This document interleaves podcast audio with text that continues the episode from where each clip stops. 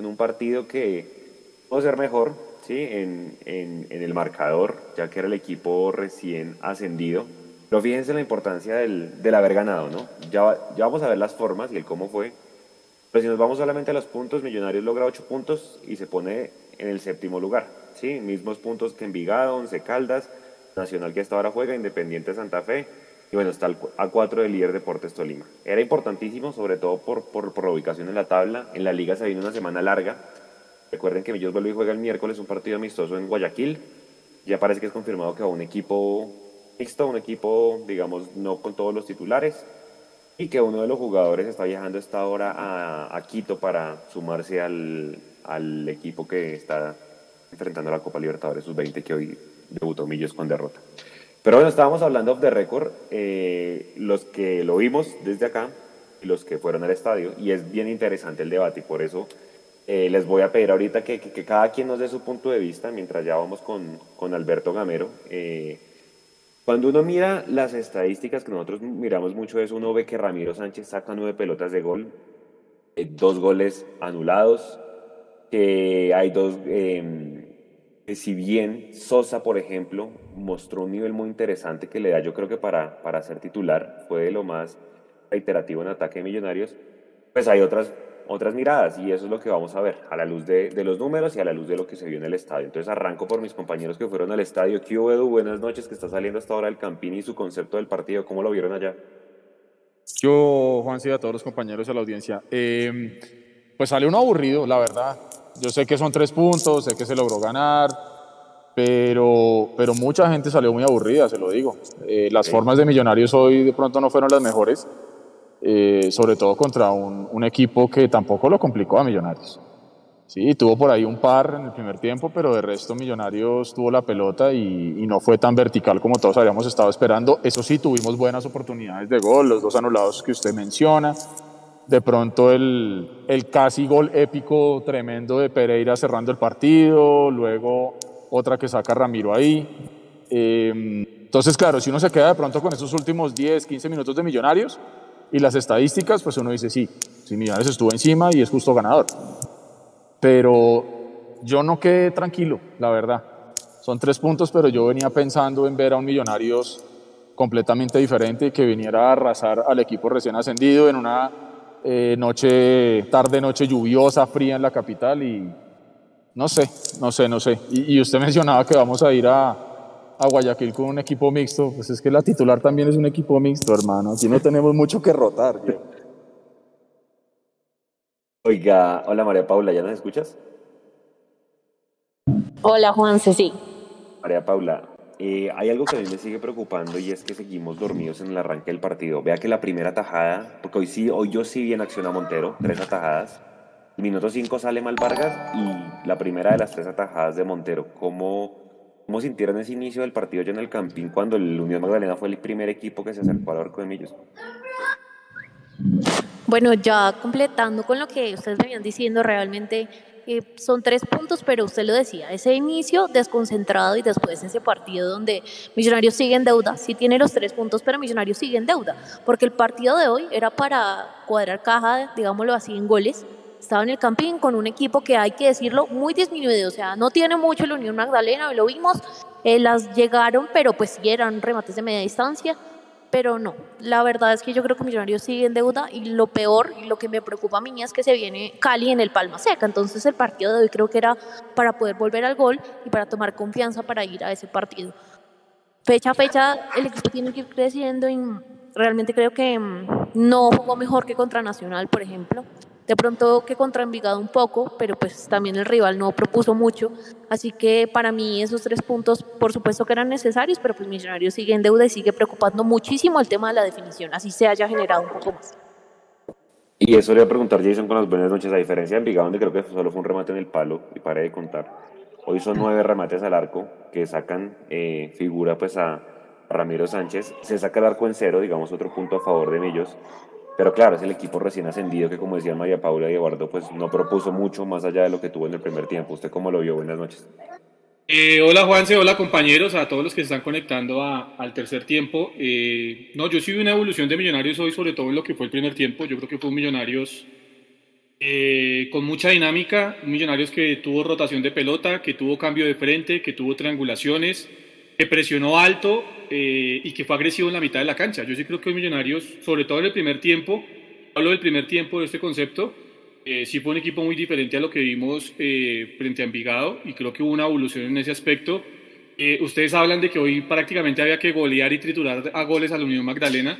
El Unión Magdalena apenas ha recibido cuatro goles en cinco fechas. El equipo que viene de la B apenas ha recibido un gol más que Millonarios. Eso yo creo que habla bien del trabajo defensivo del profe Silva con el Unión Magdalena y de lo difícil que es anotarle goles a la, a la Unión. De hecho, el Unión Magdalena estuvo por sacarle el resultado al Tolima, al, reciente, uno de los campeones del año pasado y subcampeón de la última liga en la ciudad de Ibagué, solo hasta el minuto 85 más o menos el, Tolima logró definir el partido porque Unión Magdalena le había jugado muy bien y le, había tratado, le terminaba sacando los puntos.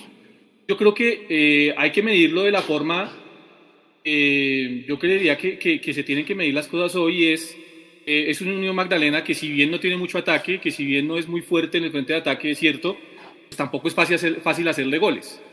Yo creo que Millonarios hoy hizo la tarea, que más allá de que haya sido con un autogol o demás, pero hizo la tarea y generó las posibilidades de gol. Me habría ido más preocupado quien jugando en casa contra un equipo recién ascendido hubiésemos jugado como de la forma como jugamos contra el, contra el Envigado el, a mitad de semana.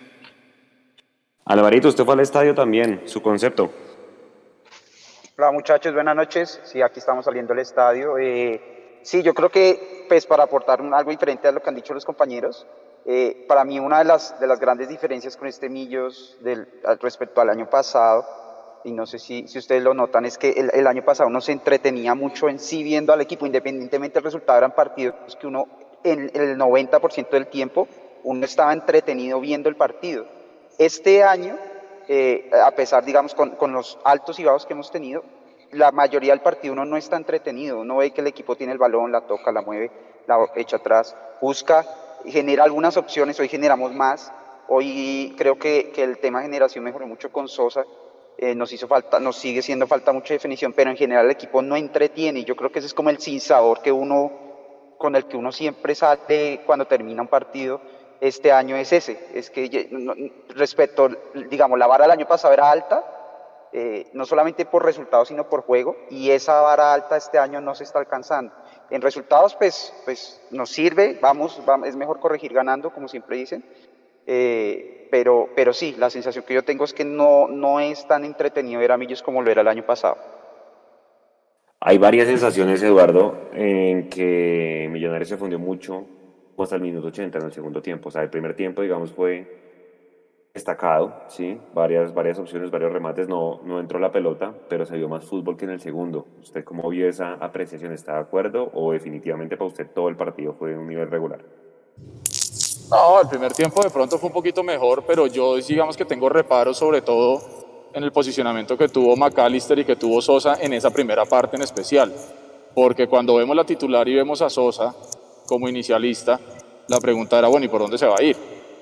Y, y, la respuesta en teoría era McAllister por la punta izquierda y Sosa por la mitad. Pero muchos pasajes del primer tiempo me pareció que se quitaban espacios y que estaban incómodos. Yo no sé si a McAllister le dan toda esa libertad para que él se mueva por todo el frente de ataque como él lo considere, pero creo que sí hubo momentos en los que de pronto fue opaco Millonarios por eso mismo, porque se estaban quitando espacios. Así todo me parece que para mí, al ojo mío allá en la tribuna, Sosa fue de pronto el jugador más determinante de Millonarios, habría que verlo con los números que ustedes analizan, pero creo que el partido de Sosa fue relativamente bueno y McAllister en el segundo tiempo me parece que tuvo ya de pronto un poquito más de orden y eso permitió que Millonarios se viera un poco distinto. Pero yo vuelvo y digo, a mí no me parece que Millonarios hoy haya jugado y estoy completamente de acuerdo con la apreciación de Álvaro. Creo que no se puede definir mejor. Es un equipo que no entretiene. Y es cierto, uno viene aquí al estadio y uno paga un abono pensando o esperando ver un equipo que lo haga uno sacarse toda la, la, carga que uno tiene en la semana y uno quiere ver a su equipo jugando bien, eh, ojalá ganando. Y hoy sí, nos vamos para la casa con tres puntos. Lo del autogol es anecdótico, es decir, eh, existe dentro del fútbol y así como usted puede perder un partido, también lo puede ganar con un autogol y ya está, está bien. Lo ganamos con un autogol y no importa, creo que no hay que, no hay que darle mucha relevancia a ese tema. pero sí yo creo que Millonarios hoy, independiente que generó más volumen de ataque, esas nueve atajadas de Ramiro, me gustaría por ejemplo que las revisáramos cuántas fueron cerrando el partido, porque creo que ahí es donde se dispara ese indicador, ¿sí? porque es que está el remate de Pereira, luego hay un remate, si no estoy mal, de Juber, hay un remate también de Erazo, entonces eh, me parece que Millonarios en el primer tiempo estuvo desorganizado por lo que mencionaba McAllister, en el segundo un poquito más aplomado y se vio diferente para mí porque Erazo también en el ataque no jugó de espalda, sino le dio la frente al arco. Y es ahí donde viene el, el autogol, porque él ya no estuvo de pivote, sino él estuvo ya mirando hacia el arco y es ahí donde se abrió una posibilidad distinta de ataque para Millonarios. Señor. Buenas noches para todos, ¿cómo están? Bueno, eh, tenemos un super chat pendiente que, que, no se leyó ahorita, es de Sebastián Sánchez. Un saludo para Sebastián, muchas gracias. Dice buenas noches, equipo de Mundomillos. En el tercer tiempo anterior les dije que Sosa debía ser titular. Listo, buen análisis de Sebastián. Continúen ustedes Uy, aquí amigo, con el tercer amigo, tiempo. amigo amigo Edu, listo, continúen ustedes con el tercer tiempo. Un abrazo para todos los que están aquí en el chat participando activamente. No se muevan, que ya viene la rueda de prensa. María Paula, cuando uno mira los números, yo miro, vea, a nosotros nos, anulan, los, nos anulan el gol de McAllister al, al 60. ¿m? Tuvieron que pasar 18 minutos para que hubiera peligro otra vez en el arco de Ramiro. Y vea que tiene mucho que ver con la apreciación de Eduardo. O sea, nos, digamos que después del minuto 70 casi fue que Millonarios vuelve y despierta en el segundo tiempo. Es cuando meten a Juber precisamente y mete un remate a quemarropa que saca Ramiro al córner. ¿Cómo sintió el segundo tiempo frente al primero? ¿Hubo harta diferencia? Sí, claro, lo sentí mucho mejor y conectando con el tema que decía Eduardo del desorden de Maca, que también sentí que no fue de sus mejores partidos, porque jugaba muy cerca, muy pegado a Daniel Ruiz, se le quitaba espacio a Sosa y esa parte izquierda quedaba completamente desatendida, porque en el primer tiempo fuimos un equipo cojo, casi que todos intentaban por la derecha y por izquierda casi nada. Así que bueno, en el segundo eh, de pronto sí Millonarios recibió en ese entretiempo una charla ahí de Gamero, especialmente a Maca, que pudo estar un poco más por la izquierda y ahí Millonarios encontró un poco más el orden. Después, en ese gol que le anulan a Maca es cuando de pronto se vieron los, entre comillas, mejores momentos de unión, que por momentos le robaba la pelota a Millonarios y ya fue después hasta que Juber pudo entrar y pudo cambiar un poco la cara al frente de ataque que que volvimos de pronto a inquietar a Ramiro, pero tiene mucha razón lo que dice Eduardo con el tema de, de, ver cuántos fueron hacia los minutos finales, porque es ahí donde el equipo se despierta y donde parece que se soltara y lo dejara empatear de mitad de cancha, salvo a Sosa, que pues ya dijimos que era el diferente. Ya estoy buscando ese dato. Jason, ¿usted cómo vio primer tiempo versus el segundo? Que yo también siento como que los últimos 20 fue cuando hubo revulsivo. Sí, yo creo que, yo creo, Juanse, que como, o sea, eh, el cambio de Millonarios fue abismal en cuanto a lo que se hizo en el primer tiempo al segundo, y, y creo que estamos de acuerdo en eso. Eh, no, no, concuerdo en el tema de que McAllister se haya quitado espacio con Sosa, porque una de las cosas que criticamos aquí mismo el tercer tiempo pasado fue que Millonarios abusó de los centros eh, en el partido frente a Envigado. De hecho, creo que tiró 22 centros o 23 centros y decíamos que era la un, el, el único argumento que tenía Millonarios para llegar a predios de Envigado yo interpreto lo de Alberto Gamero hoy con Sosa y con, y con McAllister dándole esa libertad a los dos, eh, tratando de, con, con, la idea de, de, de, tener juego interior. Yo creo que eso era lo que quería eh, el profe Gamero con McAllister y con Sosa el día de hoy, generar juego interior. Porque seguramente también veo la falencia de que estábamos abusando del tema de los centros y no estábamos generando ese juego por dentro. Y creo que generar ese juego por dentro, más allá obviamente de la inconexión, y de la poca coordinación que puede haber todavía entre Sosa y Macalister Silva por, por los días de entrenamiento que tiene Sosa con Millonarios, yo sí creo que eso funcionó en el primer tiempo, porque hubo espacios para rematar de media distancia, porque se filtraron balones y porque los volantes de marca nunca pudieron tener referencia ni de Macalister ni de Sosa. Y creo que ahí Millonarios en el primer tiempo sacó ventaja eh, de, de, de, esa idea que creo yo podía tener el profe Alberto Gamero incluyéndola a ellos dos. En el segundo tiempo sí fue un Millonarios completamente diferente después del gol, del autogol de la Unión Magdalena. Creo que Millonarios bajó un cambio o dos cambios y se relajó y le cedió un poco, digamos, de terreno a la Unión Magdalena. Ya los pulmones eh, de algunos jugadores no eran los mismos que al comienzo y entonces no se podía hacer esa presión alta efectiva que, tenía, que generalmente suele hacer Millonarios.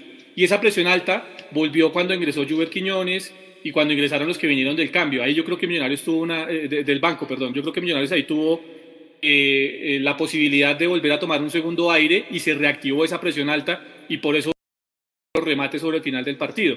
Yo creo que es que, yo vuelvo a insistir con esto, Juan, compañeros, es muy difícil pedirle a un equipo que cualquiera que sea que tenga el mismo ritmo durante los 90 minutos. Y más cuando se está jugando partidos cada tres días, porque el desgaste se termina sintiendo, ¿no? Afortunadamente a Millonarios en este arranque de campeonato le ha tocado jugar en buenas canchas, pero yo no me imagino jugando cada tres días viniendo de Tunja y pasando después a Barranca, por ejemplo. E, ese tipo de cosas eh, terminan marcando también en el rendimiento del equipo y, y yo creo que eso también le puede estar pasando factura al equipo en este arranque del campeonato.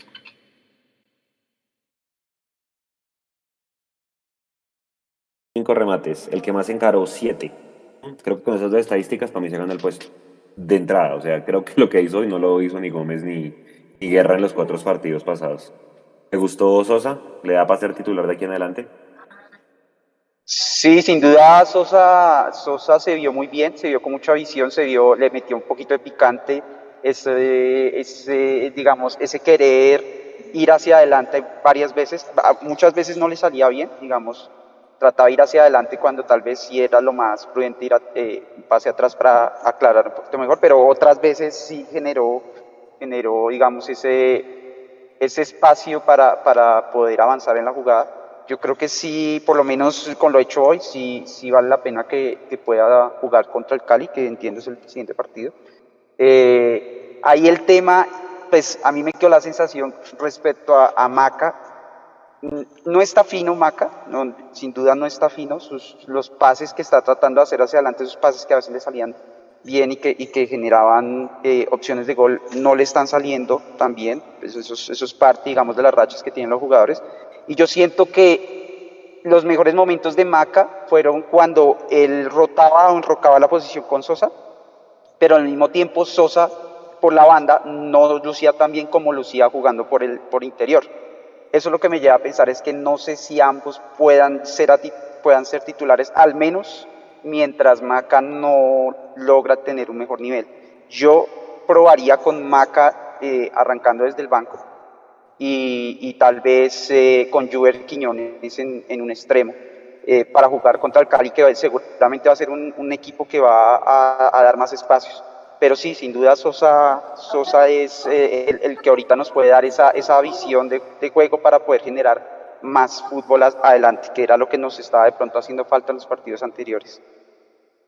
Edu, volvió Andrés Felipe Román, tres ocasiones de gol creadas, igual que mejor entregó la pelota en campo contrario. Vea que tuvo buenos números, pero pues creo que no, o sea, no fue el Román que uno se acostumbró a ver, obviamente entendiendo que viene de la lesión. ¿Usted cómo vio a Román hoy?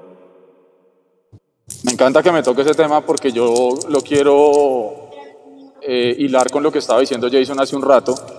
Eh, concuerdo perfectamente que lo que se quiso buscar hoy fue juego por el centro y juego interior que lo veníamos pidiendo y no esa lluvia de centros que tuvimos.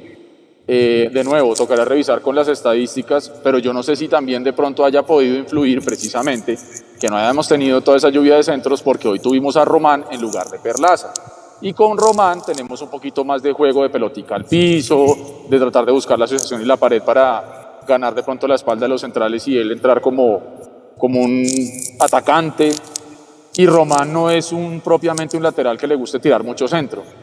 Yo creo que para hacer el regreso de Román estuvo bien, estuvo correcto. Creo que la gente queríamos verlo de nuevo con la camiseta de Millonarios jugando un partido. Ojalá se pueda resolver todo su tema contractual y etcétera, pero ya lo importante por lo menos en el hoy, que es cuando se necesita, es que Román volvió y Román va a ir cogiendo nuevamente pues el ritmo y va a ir encontrando también y va a ir entendiéndose también con los nuevos jugadores en el ataque, ya sea con Sosa cuando le toque y esté rotando con las con McAllister y con, y con Ruiz como lo estábamos viendo, eh, con el mismo Juber, que sería interesante ver también en qué momento se pueden llegar a conversar cuando Juber se tire por la otra banda, entonces creo yo que lo de Román es interesante desde el punto de vista que es un jugador más que se necesitaba y que sabemos lo que le puede entregar a Millonarios y más con todo lo que se viene, ¿no? Porque ahorita también decíamos eh, eh, entre chiste y chanza que digamos que la nómina de Millonarios toda es mixta. Eh, pues esto es un jugador que sin duda le viene muy bien a la titularidad de Millonarios pensando en todo lo que viene. Bueno, esta pregunta va para los tres y para la gente que nos está viendo. María Paula, arranco por ti. En... El Cali también va a jugar a mitad de semana. Juega contra el Tolima el partido de ida de la Superliga. Partido jodidísimo allá porque el Cali no ha ganado. Bueno, creo que ganó uno contra el Pereira, pero el resto son tres puntos, tiene nada más. Lo que vuelve Teo, no sé si Teo esté contra Millos, no sé si le alcance ya Jason, ayúdeme a mirar el tema de las rojas de Teo, si ya cumpliría. Pero sea lo que sea, si el, si el Cali no gana, perdón, en tres semanas, pues sería un ambiente recontra hostil el, el, sábado. Eso a veces le favorece a Millos, ¿no? Tener la hinchada local allá en, en, contra del mismo equipo. Eh, pero con, con base en eso, ¿qué jugadores de pronto de los que vio hoy llevaría usted a Guayaquil? de pronto no sé si pensar en una Abadía, en un Juan Camilo García, que no han tenido pucha minutos y que se quieran mostrar. O sea, no sé qué, qué jugadores, digamos, de estos concentrados que está llevando Millonarios a los partidos, más los que no hemos visto en acción, usted, usted llevaría para que se muestren ante el profe Gamero. Bueno, Juan, se lo de Teo, primero creo que como tenían a, un delantero, a Harold Preciado, creo, en selección, y pudo eso habilitó a Teo para jugar unos partidos y tiene ahora que cumplir las fechas. No sé si, si le alcanza, yo creería que no. Y lo otro, si usted lo decía, Juan Camilo García, porque no un Juan Moreno, una Abadía? Esos jugadores que están ahí esperando minutos y que tienen que, que, probarse, ¿no? De pronto de estos que están, que están acá peleándose entre ser titulares, que rota camino, ¿dejaría ir a Andrés Gómez o dejaría ir a Edgar Guerra, alguno de los dos, porque ya vimos que regresó Juber, que está bien, que por el otro lado puede estar Ruiz y que bueno, hay más variantes ahí, entonces partiría con esos. Acá que Andrés Gómez va rumbo a Quito, que se va a integrar, que le alcanza la edad, entonces seguramente Juber también no. Juber no le alcanza. Ok. ¿Qué haría Jason? Pero Juanse, Juber sí estaba en esa lista de buena fe que tienen que presentar los equipos antes de viajar al tema de la, será que sí 20, eh, uno se encuentra que Juve eh, que sí, que Juve estaba dentro de la dentro de la, dentro de la ¿qué? dentro de esa lista pues de, de, buena fe, eh, al igual que Andrés Gómez, ¿no? Entonces, pues digamos que eso, Millonarios presentó 20 jugadores en esta lista de buena fe y al final ve aquí ah, y al final pues obviamente terminó llevando 18 y usted dice pues que está viajando un jugador, es Andrés Gómez, ¿no? Porque sí. Entonces, sí, no, además que es, que creo que sí tenía que, pues si usted, si usted ve la, la, la, lista de convocados al partido con Peñarol, Millonarios tenía cinco suplentes nada más, Peñarol tenía siete, pues seguramente tendrán que llevar otro. Mira, Juanse, si uno mira la lista de, de, jugadores y de cuerpo técnico que presentó Millonarios en esa lista de buena fe, aparece eh, Harrison Juber Quiñones Guerrero, iba a jugar con la camiseta número 10, ese era el número que le había asignado Millonarios. Él es del 8 de octubre del 2002, quiere decir que ah, está debajo de los 20 años y se alcanza. Entonces, él estaba dentro de esa lista, efectivamente no va a ir, pero el que entiendo sí va a ir, entonces es... Eh, además porque... Además porque ya, ya, hay extremo izquierdo que es este Beckham, Beckham David es, es zurdo, y es extremo por izquierda, entonces ya está cubierto ahí. Pero bueno, ¿usted quién llevaría de estos que han venido entrando, saliendo? No sé si llevar a Jader, llevar a Márquez, que sea el nueve titular allá el miércoles en Guayaquil, llevar al mismo Abadía, Juan Moreno, que tarde. Yo creo, que sí, hay que llevar a Javier, hay que llevar a Badía, hay que llevar al Caballo Márquez para que tengan minutos. Yo llevaría a Sosa incluso para darle algunos minutos en ese partido para que siga eh, afinando en el tema físico y en el tema de, encontrarse con los jugadores, con, con sus compañeros. Eh, García tiene que ser una opción, obviamente. Hay que darle minutos a Juan Moreno, que no ha podido atajar en este inicio de temporada. Eh, Murillo seguramente va a ser uno de los centrales titulares. Y, yo creo que por ahí va, va, la mano, ¿no? Yo creo que Rosales también tendrá sus minutos, teniendo en cuenta que si eh, la información que usted nos da, ¿no? Que es más un equipo mixto que cualquier otra cosa, entonces yo creo que esos vienen siendo los nombres que tendrían que aparecer. Y inclusive el mismo Perlaza, ¿no? Que no tuvo minutos hoy, pues tendrá que ser uno de los hombres de experiencia en ese partido allá en, allá en Guayaquil. Edu, y ahora la pregunta para usted, pero ¿a quién no llevaría? O sea, ¿a quién hay que darle descanso de semana larga en Millos para que jueguen bien contra el Cali dentro de ocho días? Eh, al caballo, no mentiras. eh, no, yo dejo aquí, yo trato de dejar aquí al equipo base, yo trato de dejar aquí a Erazo, a Maca, sobre todo, que no creo que a Maca le dé ya para que se someta a, ese viaje y a ese desgaste de cambio de clima y todo eso. yo, no, yo dejaría obviamente quieto a Montero, a Ginás, yo dejo la base aquí quieta y yo le doy la opción más bien de pronto a esos jugadores que no han sido tenidos en cuenta inclusive para la convocatoria de, de Gamero, ¿no? Pero yo la base trato de mantenerla aquí quietica porque está bien que nos inviten a esos, a esos partidos de exhibición internacionales, pero no podemos perder de foco en este momento la liga, consolidar el equipo y luego ir pensando en lo que se nos viene con el equipo aquel de Brasil, ¿no? Fluminense es que se llama. Sí, a ese mismo. Oiga, Alvarito, igual mismo pregunto para usted, ¿quiénes no lleva? O sea, ¿quiénes deja para que descansen en semana larga? Eh, yo creo que un jugador que debería, o bueno, tal vez los dos, es eh, Vega y Vega y, y Larry. Digo, la- el hermano de Larry. Ah, no, sí, Larry. Larry, ya Larry, sí, sí, Vázquez. Eh, Vega y, y Larry. Y, y sí me gustaría ver a, a García, que lo hablábamos en, en uno de los programas anteriores, ¿no? Que era un jugador que, que no había podido tener muchos minutos. ¿Ya? Cortó Alvarito. Bueno. Mientras vuelve ahí, eh, ¿eh, ¿usted llevaría a Román? De pronto que viene de recuperación para el fútbol o lo deja? Eh, pues no, ¿sabe que yo lo dejo? Yo lo dejo acá. Yo lo dejo, yo prefiero jugar aquí con el Cali, con Román y no con Perlaza, porque llevaron a Román a jugar en Guayaquil. Eira, ver a, a García y ver el, se me va el nombre del, del central que traímos para competir la Ah, Gina. sí, Cuenú. Sí, sí, sí, Bueno, tienes razón. bueno, que no fue convocado hoy, sí. Sí, Cuenú tiene que ir. Sí, sí, sí. Ojalá que, pues, que listo, que los que vayan, ninguno se vaya a romper. ¿Se acuerda lo que le pasó a Luciano Espina en ese partido con Alianza Lima? Pero bueno. Ojalá buena Juanito Moreno. Sí, claro. Total. Que Juanito tiene que ser el titular allá, ¿o no? Sí, sí, sí, tiene que ser. Digo, ¿qué dice la gente en el chat de a quién llevarían y a quién dejarían a Guayaquil? Claro, mire, yo, yo, yo llevaría a Perlaza para que tenga minuticos y, y madure como jugador. Está aquí Edgar Guillemo, llevar al caballo para meterle terror a los otros como equipos. Madure como jugador, eso estuvo buenísimo. Álvaro Jiménez, Al caballo hay que llevarlo para ver si lo podemos vender, hermano, y se lo llevan. de una. Le decimos al Magdalena que lo venda y ya, y no más.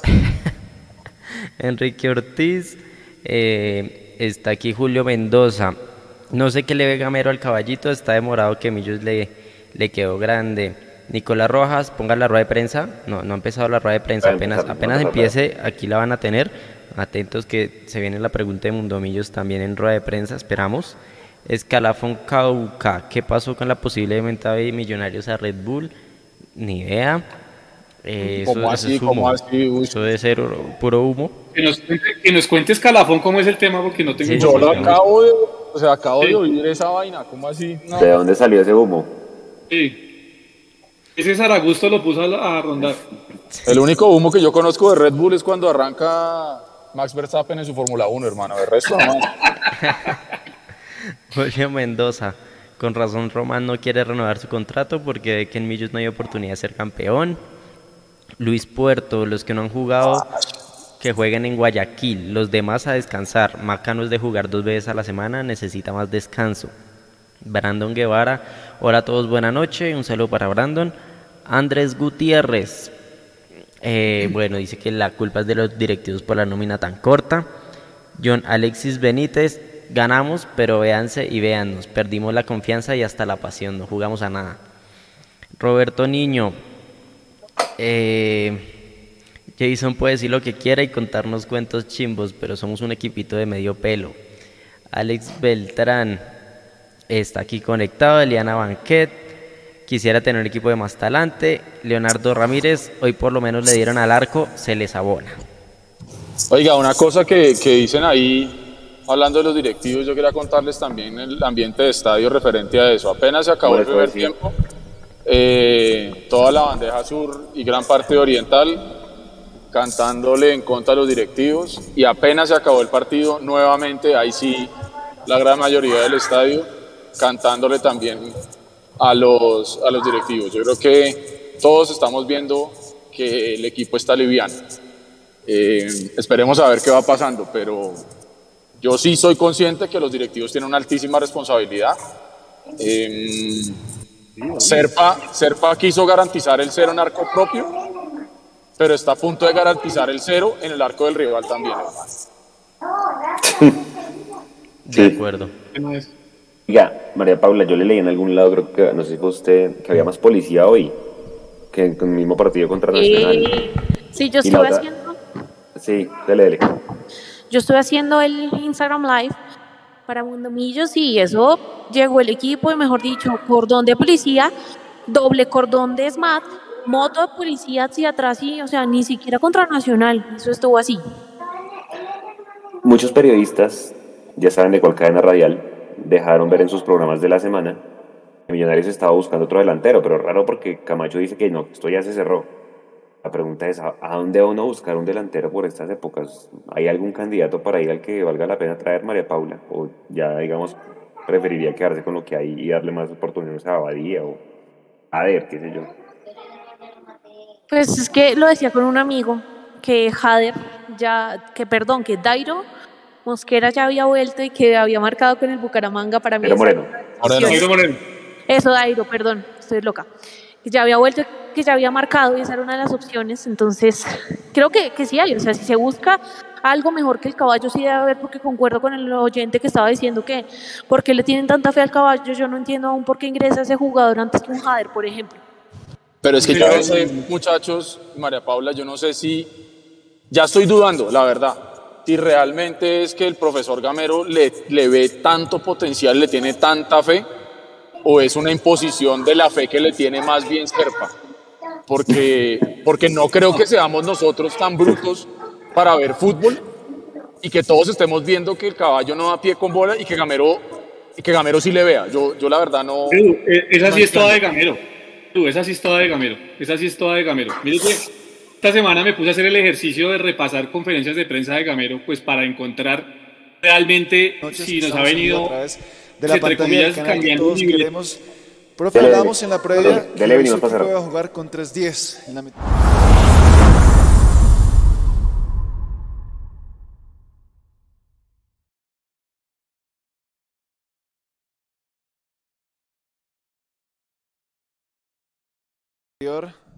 ¿Cómo observa y cómo analiza de pronto esa falta de profundidad del equipo, que llega pero que ha sido una constante de pronto no finalizar las jugadas porque genera fútbol, por supuesto, el equipo? Muchas gracias. Buenas noches Camilo, para ti, para todos los televidentes.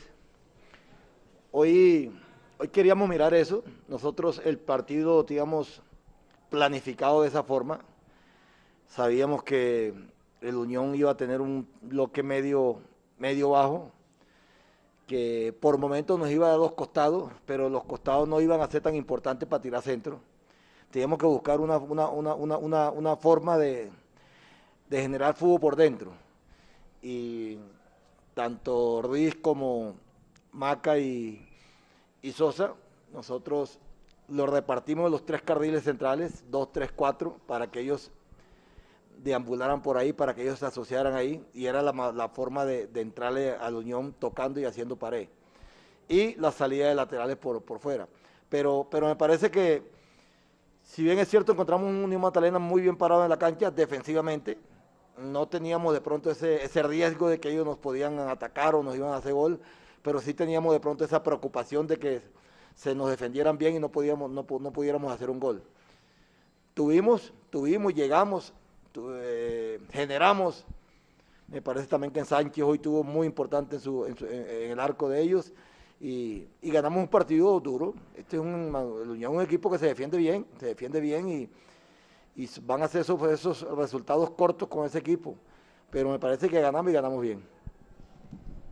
Buenas noches, Camilo, y a todos los televidentes. Yo creo que me parece que falta de profundidad, yo no, yo no usaría esa palabra, porque me parece que el equipo sí profundiza, el equipo llega a línea de fondo, eh, genera en, los en el último eh, tercio de cancha, pero me parece que en algunas ocasiones eh, no, no, logramos finalizarlo. Por eso es que se ve tal vez esa falta de gol, que bueno, no, los partidos no terminan con, con, una diferencia abundante. Pero a mí me parece que el equipo sí se encarga de generar juego. Y conforme nosotros continuemos intentando hacer eso, eh, creo que los goles van a llegar, porque calidad hay, hay jugadores que pueden terminar los partidos, eh, las jugadas, pueden, pueden marcar gol y yo creo que eso es lo que tal vez digo que nos, nos estaba faltando un poquito. Luis Gabriel Jiménez, Mundo Millos. Profe Juan Pablo, buenas noches. Estamos en este momento en vivo para nuestro tercer tiempo a través de todas nuestras plataformas. La pregunta para el profe, profe, ¿se ha mejorado en este partido con respecto a Envigado en la generación, pero seguimos teniendo problemas en la definición? Eh, la semana pasada nos hablaba de que Arnoldo Iguarán iba a llegar a Millonarios, hoy no lo encontramos en la tribuna, dice que todavía no está listo, que no se ha concluido. ¿Cuándo se va a concluir la vinculación de Arnoldo y qué aspecto va a trabajar puntualmente Arnoldo con base en este problema de definición que acarrea Millonarios en los últimos partidos? Y para Juan Pablo, en cinco salidas hemos tenido cuatro arcos en cero. ¿Cuál es el trabajo que más destaca usted para esta gran estadística a favor en la parte defensiva? Muchas gracias. Buenas noches para, para ti y para todos los integrantes de, de Mundo Millos. Hombre, eh, a veces la preocupación que nos tiene que dar nosotros es cuando no generemos, no generemos. Hoy Erazo tiene un mano a mano, como dice, un penalti más cerquita para, hacer un gol, y lo herda, que fue el gol anulado después de Silva. Pero es que nosotros llegamos, nosotros llegamos, eso de a veces la toma de decisiones, toma de decisiones de un, de, un jugador cuando va, cuando va a hacer un gol, es una toma eh, decisión personal donde tienen que tener la tranquilidad, tienen que tener la paciencia y la ubicación. De pronto no la tenemos. Yo siempre mm, va a ser reiterativo esto. Yo, este es un equipo ofensivo. A pesar que hemos hecho dos goles en cinco partidos, me parece que en cinco partidos hemos tenido más de 50, 60, 60 llegadas, pero no las concretamos se va a abrir el arco. Y eso tenemos que tener tranquilidad. Lo importante es que yo, que yo le digo a mis jugadores, no pierdan esa convicción y no pierdan esa, esa fe de lo que están haciendo. Porque a veces nos damos cuenta, hay equipos que no llegan una sola vez al arco. Y a veces llegan y hacen un gol en cualquier partido diferente. Y, y, nosotros en eso tenemos que tener la mayor tranquilidad. Lo de Arnoldo, tú sabes que son papeleos que se hacen, ya él está hablado, ya nuestro presidente me manifestó que ya él está hablado, ya él está prácticamente haciendo su papeleo para entrar nuevamente a la institución, pero, pero Arnoldo ha ido toda esta semana, una semana, es, un, es una insignia de millonario, es un ídolo de millonario, eh, ídolo grande, grande, lo que es Arnoldo, un ídolo grande. Y yo creo que tenerlo él ahí también le va a dar mucha más confianza a nuestro delantero, y no solamente al delantero, porque el, el, el defensa también tiene que hacer gol. Y él él le puede eh, decir a un defensa cómo se cabecea porque él era un buen cabeceador. Entonces, ojalá que ya esta semana lo tengamos ahí que, y que él también disfrute de este, de este equipo como se lo merece. Yo creo que la parte defensiva del equipo ha sido de resaltar, de, rescatar. Me parece que eh, apenas dos goles en cinco partidos habla muy bien. Creo que eso habla por sí solo del trabajo que se está haciendo. Eh, desde el centro delantero hasta Álvaro, que, que es el arquero. Me parece que, a mi punto de, vista, eh, en otros torneos era muy parecido, nos llegaban poco, eh, a veces una, dos veces por partido, nos marcaban, y eso era lo que marcaba esa diferencia de la cantidad de goles que se lleva de, de, otros torneos a este. entonces creo que, que el trabajo defensivo de, estos años, de estos semestres, está dando frutos y, me parece que nos está dando a nosotros esa confianza y, ese acoplo como, como, defensa. El que juegue, si entra uno, sale el otro, el que sea que juegue, me parece que, sabe qué, trabajo tiene que hacer y cuál es su función. Y, eso es de rescatar porque eh, cuando uno deja sudar con cero, está muy, muy cerca de ganar los partidos. Rafael Tobar.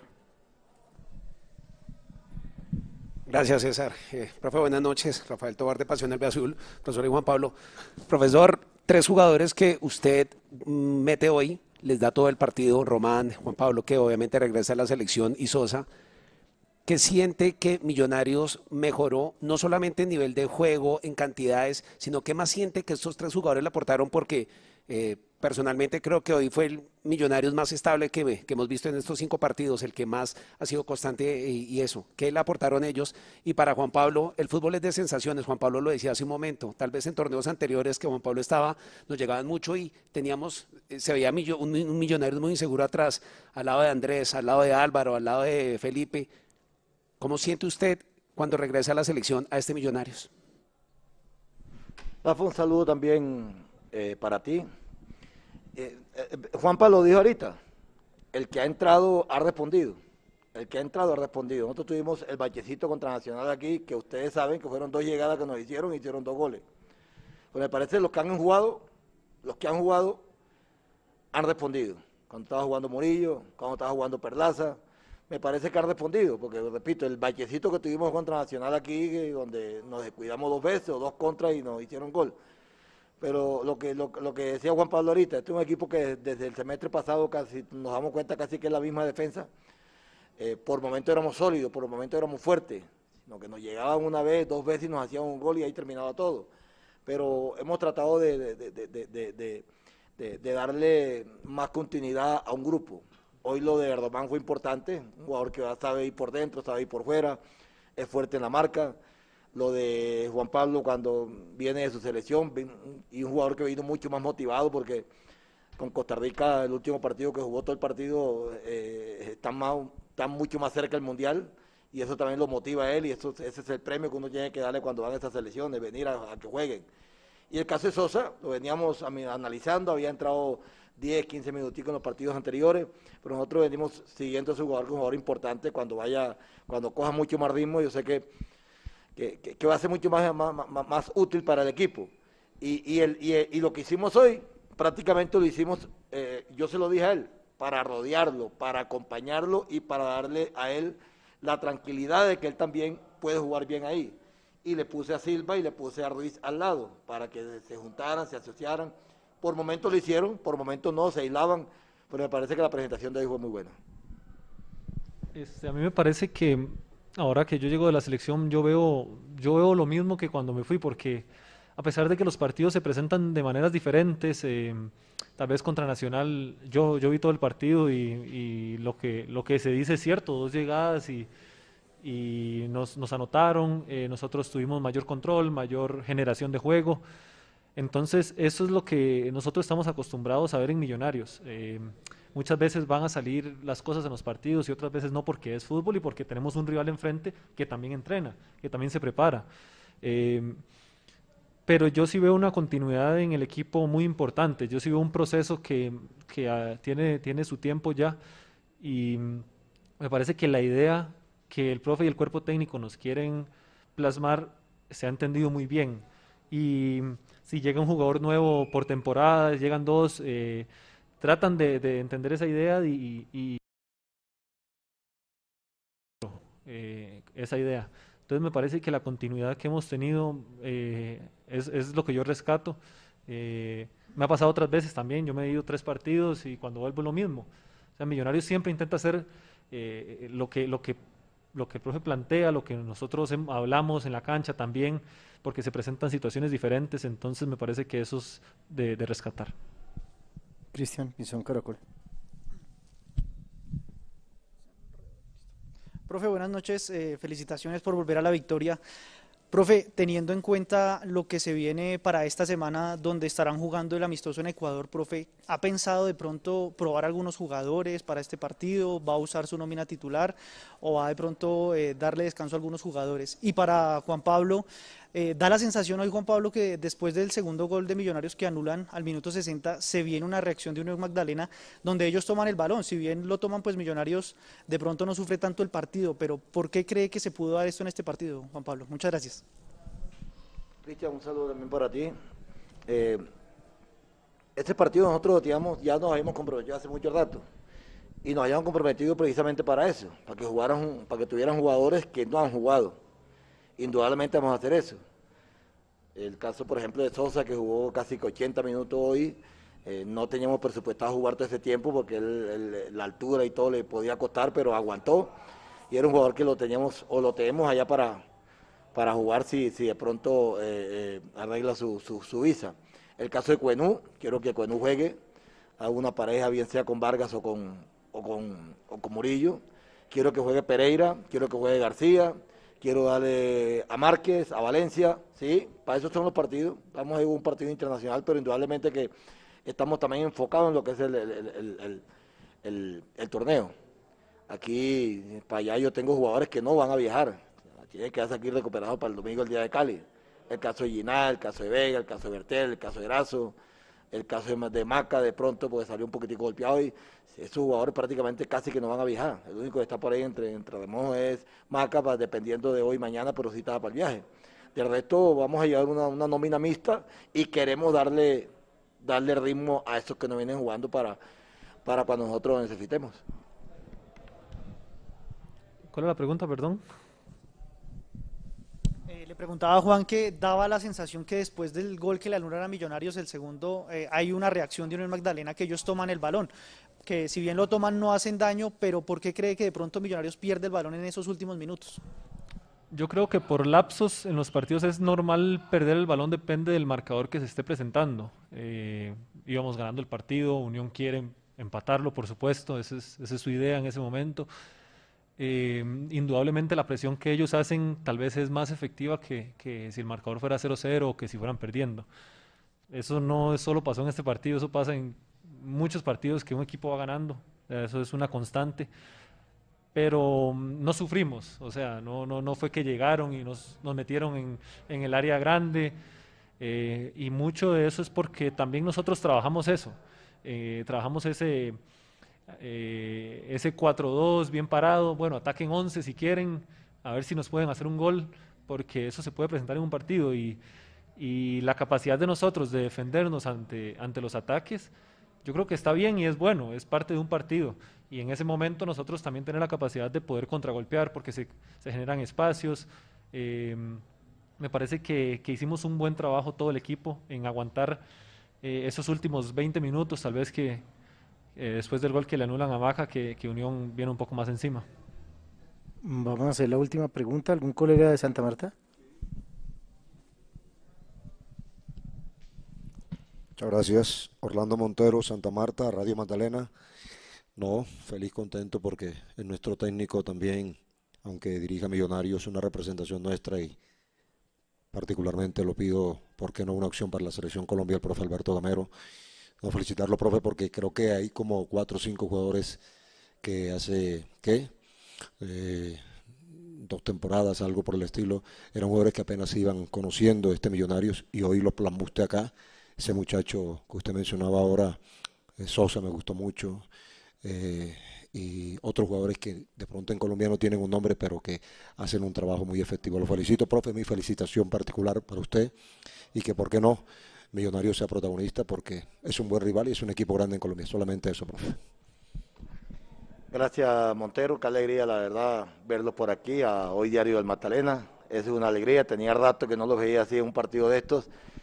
Y ojalá, ojalá esta unión también eh, pueda soportar este, este año esa, esta campaña, eh, salvar su categoría y nuevamente tenerlos a ustedes, que se merecen también porque han, han trabajado, han, han luchado para estar eh, en la A y, ojalá que el Unión dure mucho tiempo nuevamente. Un abrazo para todos. Terminamos, Daniel, para Juan. Buenas noches, profesor y Juan. Juan, ¿cuál cree que es la importancia de tener a Álvaro Montero, un arquero de esa categoría ahí atrás?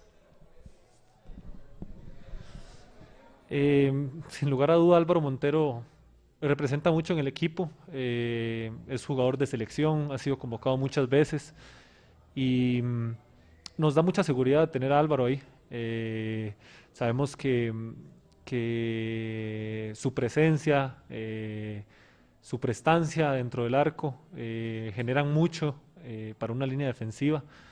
Y de verdad que, que yo quiero también, sí, Álvaro, sabemos lo que representa Álvaro, pero nosotros también tenemos arqueros de, de mucha categoría pasa es que es fútbol y en el fútbol muchas veces se presentan situaciones afortunadas y otras desafortunadas.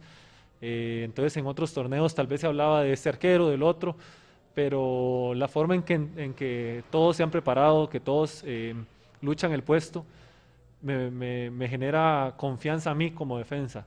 Eh, nunca he salido a la cancha pensando, mire, este arquero se ha equivocado, ha hecho esto, porque todos nos equivocamos. Yo me he equivocado muchas veces y no por eso voy a generar desconfianza en, en mi línea. Entonces, me parece que, que, todos se han preparado bien y todos nos generan confianza, pero sin duda Álvaro es un arquero de mucha jerarquía eh, y tenerlo a él en la línea es muy importante para nosotros. Gracias, profe. Juan, gracias. Gracias a todos. Esa fue la rueda de prensa entonces del profe y Juan Pablo Vargas. Como lo anticipamos, va una nómina mixta y ahí dijo ya los jugadores que se quedarían y los que irían. Entonces, para ir cerrando, les pediría a cada uno su, su concepto de la rueda de prensa y mensaje de cierre. Arranco por María Paula. Bueno, pues nada, nada fuera de lo normal, resaltando lo que ya sabíamos, que se generó un poco más eh, de juego.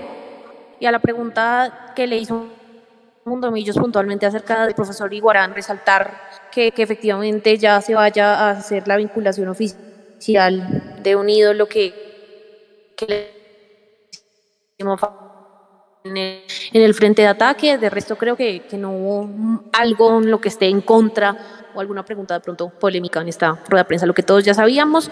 Me sorprende, lo único de eso sí es que Maca de pronto estuviese en esa lista para viajar a Ecuador. Yo pensé que no, que a Maca le iban a reservar, que le iban a cuidar para, para el partido contra Cali, pero bueno, eso es todo. Ahora pensar en, en ese partido en Palma Seca.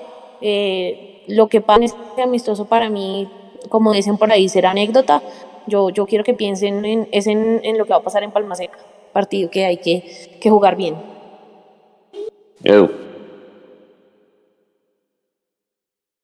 Mm, Me gusta la forma como habla Juan Pablo Vargas, ¿sabe?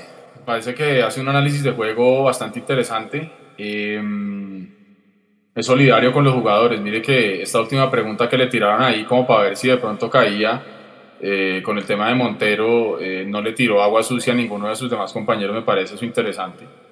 Creo que vi hoy mejor a un gamero un poquito más aplomado. Es decir, yo creo que las eh, ruedas de prensa, prensas anteriores él venía tratando de mostrarnos un equipo eh, que de pronto no todos estamos viendo y me parece que hoy estuvo un poco cauto y, y me parece que eso está bien. Eh, seguramente el análisis y el estudio y las conclusiones las sacará con su cuerpo técnico los jugadores hacia adentro, que es donde realmente importa porque eh, delante de los micrófonos puede decir cualquier cosa y, y ya está. Mm, me sorprende también sí que, que McAllister hubiera estado dentro de los, de los viajeros para Guayaquil. Eh, eso sí me sorprende mucho y que realmente la duda sea más que todo porque de pronto quedó un poquito golpeado y no por las otras cosas que ya veníamos hablando nosotros antes de la, de la rueda de prensa. Eso es lo único que me parece como curioso, por no decir otra cosa. Mm, y nada, yo creo que Millonarios hoy, al final, muchachos, eh, se sumaron los tres puntos, que es lo que todos pedimos que pase en Bogotá, ¿cierto? Eh, ya después veremos si las formas pueden ir mejorando. Mm, yo entiendo lo que decía Jason, de pronto nosotros a veces los hinchas queremos golear a todo el mundo, eh, pero digamos que a veces también hay que tener en cuenta el rival al que se está enfrentando. Y yo creo que Millonarios eh, va a encontrarse con rivales que en el papel no dicen mucho, pero que pueden llegar a complicar. Y yo siempre seguiré pidiendo que Millonarios salga a arrasar. Eh, pero también es cierto que hay equipos como el Envigado, por ejemplo, que no, no, no, no debe hacer nada, ni tampoco hizo. Hoy el Magdalena me parece que si bien también planteó un bloque bajo, de pronto no se vio tan enconchado. De, yo creo que eso tiene que ver con la decisión que tuvo Millonarios precisamente de jugar más por el interior y por el centro y con la pelotica al piso y no tanto con la lluvia de centros. Si hubiéramos tenido toda esa mano de centros que teníamos antes, de pronto se habría visto igual de mal como lo hemos venido viendo antes, pero creo que está bien, tres puntos que eran importantes porque eso sí, también hay que reconocerlo. Donde hubiéramos hablado de un empate, estaríamos incendiando la casa. Entonces, por lo menos los tres puntos era lo que se necesitaba y hay que ir a Palmaseca, plaza histórica complicada para nosotros, históricamente difícil, a, a jugar bien y ojalá sacar un resultado importante, que sea lo que sea que se haga en, en Palmaseca, de nuevo, lo que se haga en casa es lo que va a hacer que lo de afuera valga o no valga. Eh, entonces ya está. No sé cuánta gente habrá encantado finalmente, creo que éramos tal vez unos 12.000, 13.000 personas en el estadio.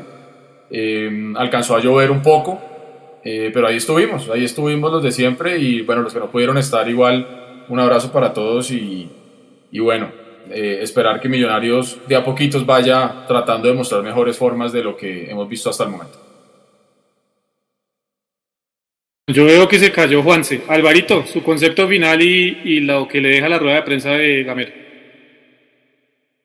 Bueno, no, para, aportarles, mm, adicionarles a lo que ustedes ya han mencionado, me pareció muy interesante la respuesta que dio Juan Pablo Vargas a la, a la pregunta del Mechu Mundomillos acerca del trabajo defensivo y, y, qué es lo que él ve eh, de bueno o qué es lo que ha aportado para lograr tener este semestre cuatro arcos en cero en cinco partidos, que si nos ponemos a revisar en, en numeritos, yo creo que eh, tenemos que ir bien hacia atrás para ver tres partidos seguidos en cero y, y para ver tantos arcos en cero, digamos, en, en tan poco tiempo.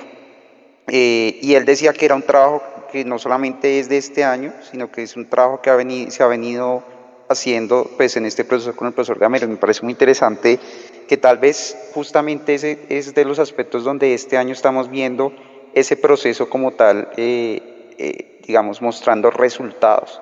Creo que la pieza que tal vez hacía falta ahí atrás era Montero, pero sí no deja de ser bien, bien interesante ver cómo eh, eso que se nos hacía tan difícil antes, que era mantener el arco en cero, lo estamos logrando y no lo estamos logrando con, digamos que Millo lo hace ver fácil, tal vez no es fácil, pero lo hace ver fácil porque en ninguno de estos, de estos cinco partidos hemos sufrido como tal.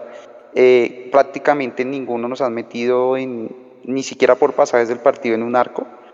Entonces creo que, eh, siguiendo en la línea que dice Juan Pablo Vargas, creo que ahí estamos viendo un trabajo que se ha venido eh, haciendo muy bien, que está dando frutos no solamente de, lo que se ha hecho, entrenado este año, sino que, esa línea defensiva que ya tiene eh, eh, tres semestres encima y que el único cambio ahí grande es el arquero, creo que con esa pieza ya encajó y, y, y, de ahí, ahí podemos tener ya por fin la seguridad que nos hacía falta antes. Yo termino muchachos con esto, yo, yo, yo entiendo la gente muchas veces se queda con la generalidad y con la molestia general que venía de los cuatro partidos anteriores. Hoy, en este tercer tiempo, básicamente lo que estábamos haciendo era analizar lo que pasó con Millonarios hoy contra la Unión Magdalena. Analizando lo que pasó hoy con Millonarios y Unión Magdalena, sí creo que Millonarios hoy tuvo puntos eh, a favor que no tuvo en partidos, por ejemplo, como contra el Envigado.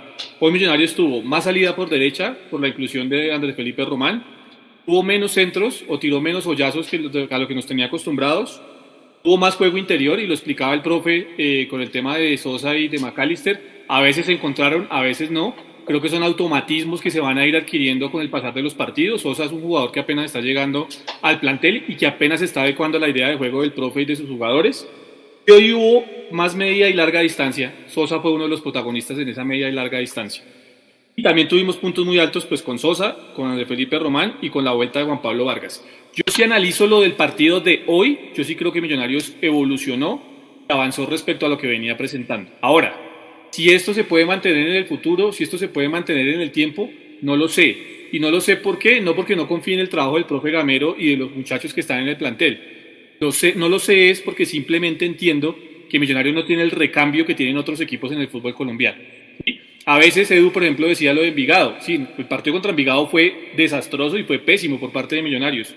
Ese mismo Envigado que nos hizo ver feo o contra el que jugamos feo, le ganó, ayer al Cali, que es el campeón del fútbol colombiano. Entonces, creo que también a veces, vuelvo con ese tema Edu, como hinchas, estoy de acuerdo, cuando vamos al estadio, porque a mí me pasa, queremos que mi equipo me regale tres y cuatro goles en cada uno de los partidos a los que yo voy a verlo. Pero también hay que analizar que al frente hay un rival y también hay que analizar que en parte, con lo que hablábamos en el, en el, en el live del jueves, eh, hemos priorizado la táctica por encima del talento. Entonces le criticamos a un tipo como Daniel Ruiz que tiene un túnel sobre la banda lateral en el último cuarto de cancha porque tiene que ser más práctico, es decir, tiene que ser más táctico. Y creo que nos estamos olvidando de ese tipo de cosas. Nosotros mismos, como medios de comunicación, como hinchas, tenemos, yo creo que parte de culpa en eso. Muchas veces quitamos la posibilidad a los jugadores y a los cuerpos técnicos de dejar ser un poco más libres y de ser ellos dentro del terreno de juego porque solo nos importa el resultado. Y como solo nos importa el resultado, ¿cierto? Pues, ¿qué pasa? Pues ganamos 1-0 y punto, se acabó. Hoy ganó Millonarios 1-0. No sé qué más tenga que decir Edu al respecto. No, yo estoy de acuerdo con lo que usted está mencionando y, y acá digamos que es importante, a la luz de lo que nosotros le estamos pidiendo a Millonarios, yo no puedo pretender que de un partido para otro, eh, aunque pasa, ¿sí? se vea un cambio radical en comportamientos, en formas, en juego y si se quiere en resultado. Porque la pregunta realmente iría a, lo que usted estaba mencionando, ¿qué tan sostenible en el tiempo va a ser eso? Hoy, imagínense que hubiéramos jugado un partidazo. Nosotros tuvimos un partidazo el semestre pasado contra Junior. 4-1 creo que fue, o 3-0 creo que fue, eh, que ahí dijimos todos, uy, Millonarios se despertó y luego vino un bachecito y todo. Aquí lo que es realmente importante es que ese esquema de juego que tiene el profesor Gamero eh, y las formas que él quiere se puedan mantener. Yo entiendo que muchas veces la táctica va a hacer que el, que el talento se sacrifique, eso yo lo entiendo. Y también es bueno lo que usted menciona, que por momentos al jugador talentoso se le dé el chance y la oportunidad de derrochar talento. ¿Por qué? Porque eso también ayuda a romper muchas veces esquemas defensivos. Un taco bien tirado o un túnel bien tirado en algún momento determinante puede llegar a funcionar para romper una defensa, por ejemplo. Eh, digamos que yo creo que no tenemos que satanizar a los jugadores cuando tiran un lujito eh, si está en virtud del círculo de juego, ¿sí? Y que le aporte. Mm, se vienen partidos complejos, porque se viene ahorita el partido con el Deportivo Cali. Mm, y ahí Millonarios va a tener realmente que ver para qué está con otro de los grandes. Porque ya sabemos que nos podemos complicar contra los no tan llamados grandes y, y de pronto por ahí Millonarios se crece con el Deportivo Cali. Eh, después del Deportivo Cali eh, recibimos la visita de Águilas. Entonces, y ahí estaremos ya rondando la fecha 7. Entonces, es que esto va muy rápido, muchachos, es que esto va demasiado rápido y si nosotros vemos, por ejemplo, la tabla hoy, eh, como bien mencionaba, Millonarios está séptimo con 8 puntos, pero es que falta por jugar y vienen detrás de nosotros. El América está octavo con 7 puntos. Junior está noveno con 6 puntos. Décimo está Medellín con 6 puntos también. Décimo primero está Cortuluá con 5 puntos. Y también con 5 puntos Petrolera, Águilas y hasta ahí los que no han jugado porque Bucaramanga ya está en el puesto 14 con 5 puntos, pero ya jugó. Entonces, América, Junior, Medellín, Cortuluá, Petrolera y Águilas, eh, falta por jugar y podrían quedar o igualando o pasando a Millonarios. Entonces, eh, cuando tenemos una liga que se está jugando tan rápido, todos los partidos tienen que servir para sumar. Ideal día 3, pero si toca sumar día 1 por fuera y ojalá sumar día 3 en Bogotá, pues que se pueda hacer. Eh, porque más temprano que tarde vamos a estar hablando ya de la entrada de los cuadrangulares, ojalá no sacando calculadora y, y, no se les olvide que estamos empezando nuevamente año, así que tabla de reclasificación en este momento Millonarios es eh, séptimo. Entonces también tenemos que pensar por ese lado. Mm, quisiera pensar que Gamero de a poquito va a ir encontrándole la forma a este nuevo Millonarios y ojalá, y ya con esto termino, eh, el aporte de Arnoldo Iguarán sea importante no solamente para que la definición de boca de jarro ahí frente al arquero mejore, sino para que también los movimientos delanteros le puedan servir al equipo para que colectivamente pueda ser eh, mucho más contundente en ataque. Bueno, yo creo que nos vamos. Mapis, Álvaro, ¿algo más para agregar para ir cerrando este tercer tiempo? Yo quería decir una cosita, aquí chiquitica, y es que yo creo que las ruedas de prensa presenciales eh, también ayuda a, a, que los periodistas puedan decirle qué no les gustó del equipo que con argumentos y que Gamero tome medidas al respecto. Yo creo que la media distancia se vio reflejada en la rueda de prensa, le preguntaron varias veces sobre eso y yo creo que en esta rueda de prensa se echan ellos mismos la soga al cuello con la definición. Ellos mismos dijeron que el funcionamiento del equipo era muy bueno, que había profundidad, que había de todo menos, menos definición. Entonces, yo creo que sí o sí eh, Millonarios va a empezar a trabajar ese tema porque ya lo saben, ya se lo recalcaron también las ruedas de prensa y pues chévere, chévere que se retomen estas ruedas de prensa presenciales y que, y que podamos dar eh, abiertamente nuestras preguntas. Bueno, señores, nos vamos. No sé, Mapis, Álvaro, ¿algo más? Sí, yo, digamos, para agregarle un poquito de análisis matemático a lo que decía Eduardo, eh, pues bueno, para el primer paso para ser campeones clasificarnos, entonces eh, completamos este, con este el quinto partido del semestre, que es un, eh, equivale a un cuarto del campeonato, eh, ocho puntos, y hacemos una proyección matemática y, y, hacemos los mismos puntos, digamos, el mismo rendimiento aquí en adelante, completaríamos 32 puntos, lo cual nos alcanzaría en teoría para estar en los ocho. Sin embargo, pues es claramente, y como yo lo he dicho en otros programas, yo sí espero que que, que este Millos pelee por arriba como lo hizo el, año pasado. Entonces, pues sí, claro, no, no basta con entrar a los ocho. Eh, para mí es pelear por arriba, pero pues el análisis matemático que eh, es, es, ese, que eh, podemos llegar a, con este rendimiento a 32 puntos. Evidentemente espero que ese rendimiento vaya en aumento hay que tener en cuenta que este es, este, estos cinco partidos fueron tres de visitante y dos de local. Entonces, eh, digamos que ya con los siguientes cinco creo que van a ser igual, van a ser, tocaría ver si son tres de visitante y dos de local, creo que también. Eh, y ahí vamos a visitar Mira, ahí está. Vamos a visitar al Cali. Después recibimos a Águilas. Águilas. Después vamos a visitar Jaguares. Después recibimos a Tuluá.